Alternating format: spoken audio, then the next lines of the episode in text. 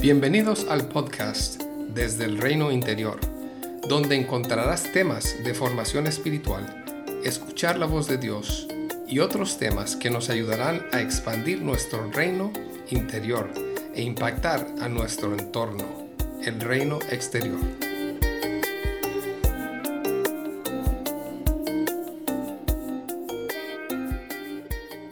Hoy quiero hablar un poco sobre preguntas que me estoy haciendo junto con otros en estos tiempos que estamos viviendo. Hay un libro que solamente está en inglés por ahora que se llama Una presencia no ansiosa. Está em, en las notas del podcast en mi página del autor Mark Sayers, que habla de que estamos viviendo en un tiempo donde hay un cambio de era nos encontramos en un tiempo de transición entre una era a otra. Hay sistemas mundiales que están siendo desafiados, que también nos impactan a todos nosotros. Es una transición que ya estaba ocurriendo aún antes de la pandemia, pero que la pandemia apresuró y agravó. El autor de este libro le llama a esta transición entre una era a otra la zona gris. Esa zona se caracteriza por tiempos de muchos cambios, tiempos de lo que algunos llaman policrisis, múltiples crisis a la misma vez. Hay confusión, temor, hay un clima de ansiedad, hay demasiada información para que nosotros podamos asimilarla de eventos alrededor del mundo.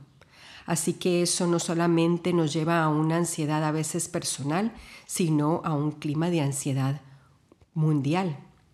Además, en esa zona gris que conviven, porque conviven estas dos eras, lo que está pasando y lo que está por venir, crea un, no solamente confusión, sino algunas contradicciones. Así que estas reflexiones, meditaciones que estoy haciendo aquí, son basadas en este libro, pero no todo lo dice el libro, son también mis propios cuestionamientos y reflexiones. Creo que como iglesia a veces podemos, reaccionar motivados por el temor contra las amenazas que percibimos. Hay una teología que está siendo cuestionada, hay valores de la fe cristiana que están siendo desafiados y la pregunta que yo me estoy haciendo es, ¿Cómo responderemos como seguidores de Jesús ante lo que percibimos que son estas amenazas? Podemos reconstruir para una autoprotección, para defender, para reaccionar en temor y ansiedad. O podemos levantar murallas de juicio y de rechazo hacia otros. Reconstruiremos basados en ese temor, juicio, rechazo, quién está dentro, quién está fuera, quién está en lo correcto, o reconstruiremos y será un tiempo de renacimiento para los que somos seguidores de Cristo, para recordar su carácter, para seguir el modelo de Jesús, de cómo relacionarse con un mundo complejo, con pecadores, con gente que está sufriendo nuestros jóvenes que han sido creados con más vocabulario, con más conciencia de lo que está a veces pasando alrededor del mundo, con más conciencia también de sus emociones y del sufrimiento, están viviendo tiempos de mucha ansiedad. Yo creo que hay muchas razones por esto, seguro más de las que yo podría enumerar. Pero la realidad es que la generación joven está explorando y desafiando muchas cosas fe, creencias, género. Y como seguidores de Cristo podemos repetir modelos que no van a atraer a las generaciones más jóvenes o podemos ver este tiempo como un tiempo de nuestro propio crecimiento, de reinicio, para co-crear con la ayuda del Espíritu Santo.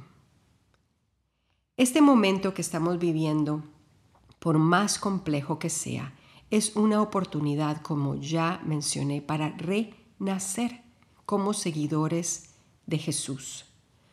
Mark Sawyer en su libro habla de que esto es como un lienzo blanco, esta zona gris, donde Dios puede pintar su historia de nuevas formas. Es la misma historia, pero tal vez de nuevas formas, con sus reformas y su redirección. Líderes creyentes que están en proceso de renovación se encuentran renovados y esos líderes y creyentes pueden renovar y ser instrumentos para inspirar a otros a esa renovación. Y es mi opinión de que Dios nos está invitando a cada uno de nosotros a ser renovados como cuerpo de Cristo, para recibir lo que Él está haciendo en este tiempo complejo y lo que Él está preparándonos para lo que Él va a hacer. Este, este libro presenta una imagen que me gusta, la ilustración de una semilla. Para que esa semilla produzca fruto necesita perder su capa protectora. Por una parte, esa cubierta de la semilla la protege. Pero si a su debido tiempo esa cubierta no se rompe, la semilla no tiene posibilidad de crecer. O sea, esta cubierta la restringe. Una vez en la tierra, esta cubierta puede impedir el desarrollo por la cual la semilla fue diseñada. Quiere decir que lo que al inicio era para protección puede convertirse en un impedimento restrictivo. Así que como seguidores de Jesús, deseamos dar vida en este tiempo, deseamos ser una fuente de vida y de buenas noticias para las nuevas generaciones. Habrán cubiertas protectoras que estamos llamados a perder.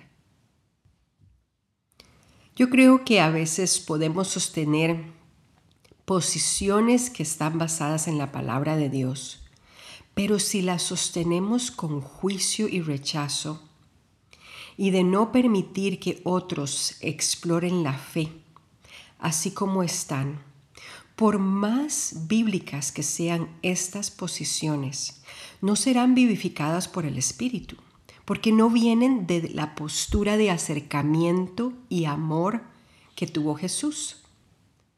Quiere decir que en este tiempo podemos mantener nuestras convicciones. Pero yo también me pregunto si estamos llamados a mantener nuestras convicciones con una diferente postura, una postura de más amor y esperanza.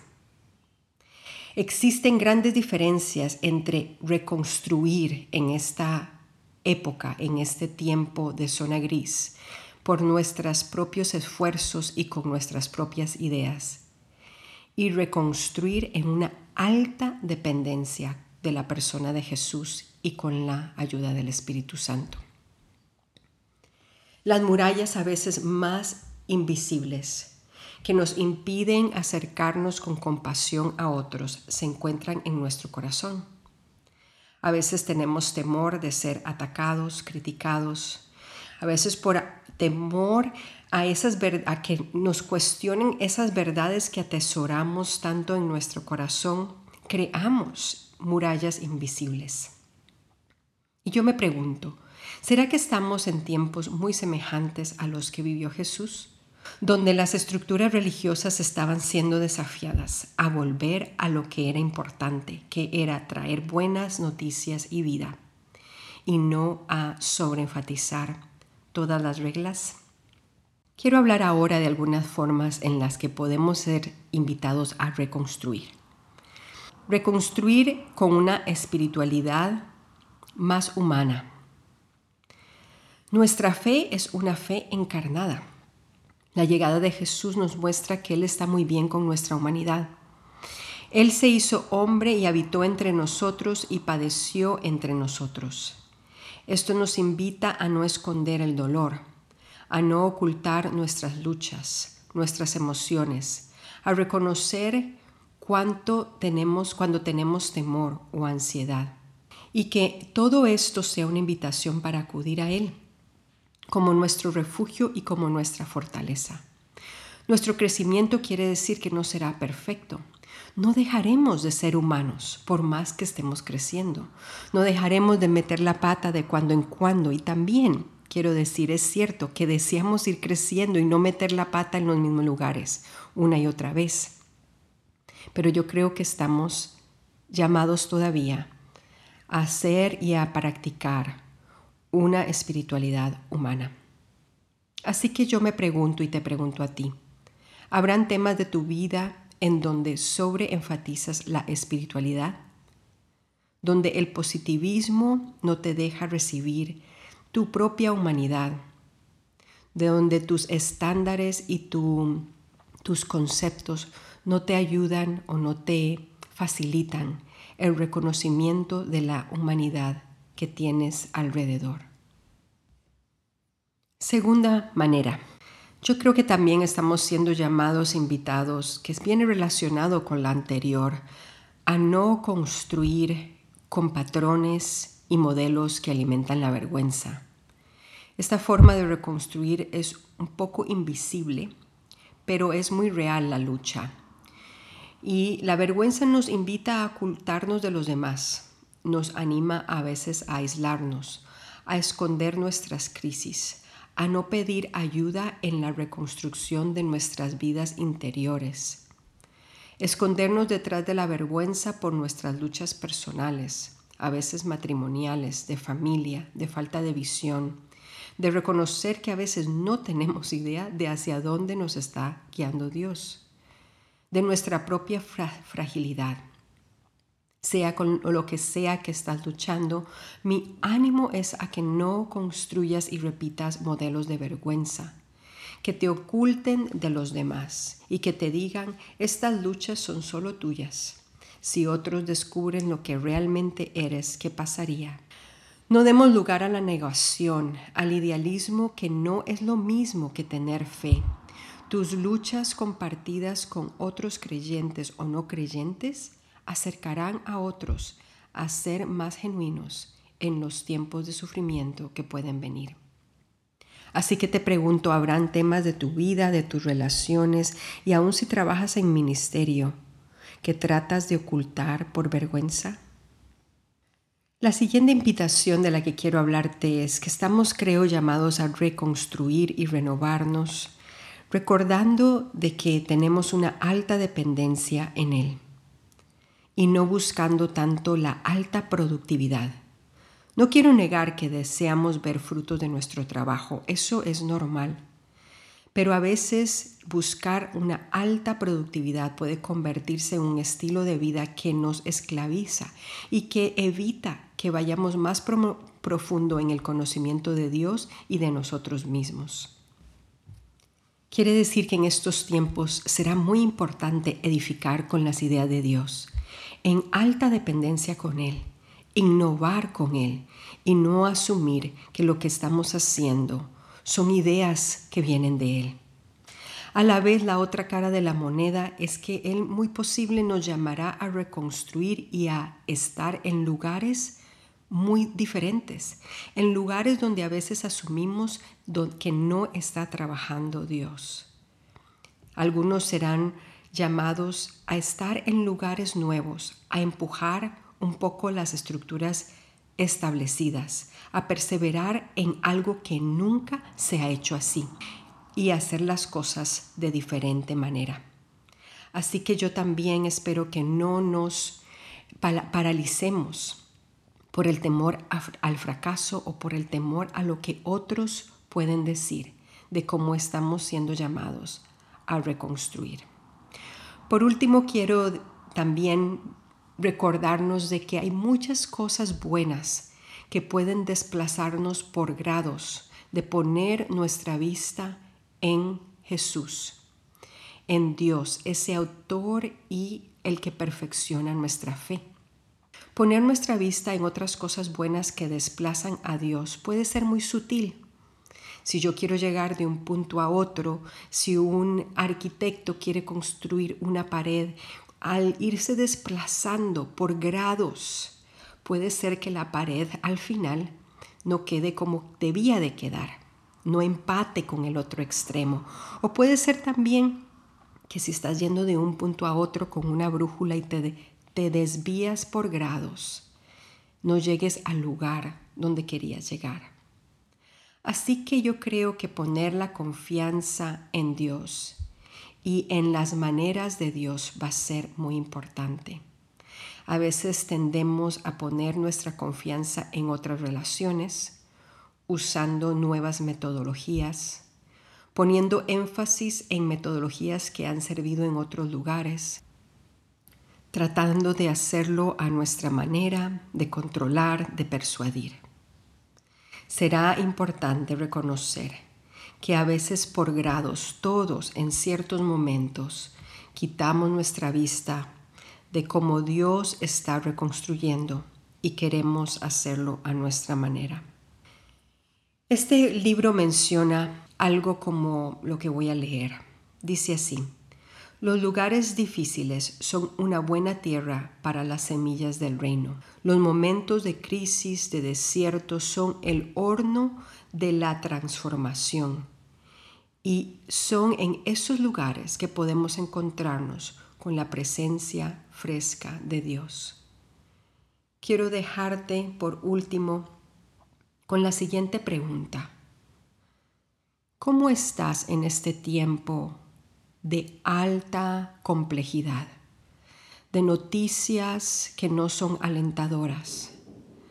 ¿A dónde estás poniendo tu confianza? Y si hay temor y ansiedad, porque vivimos tiempos que crean ansiedad, ¿cómo puedes compartirla con Dios y otros para que de verdad haya una transformación en ti y en los demás? Quiero dejarte con estos versículos y con la pregunta para que la puedas meditar en este tiempo. Proverbios 3:5 dice, confía en el Señor de todo corazón y no te, apoyes en tu propia prudencia. Reconócelo en todos tus caminos y Él enderezará tus veredas.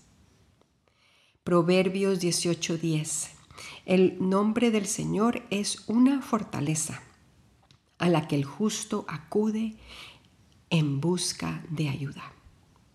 Y por último, Salmo 18 del 1 al 2. Te amo, Señor. Tú eres mi fuerza. El Señor es mi roca, mi fortaleza y mi salvador. Mi Dios es mi roca en quien encuentro protección. Él es mi escudo, el poder que me salva y mi lugar seguro.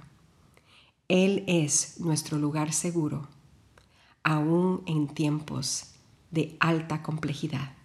Hasta el próximo mes. Bendiciones desde el reino interior.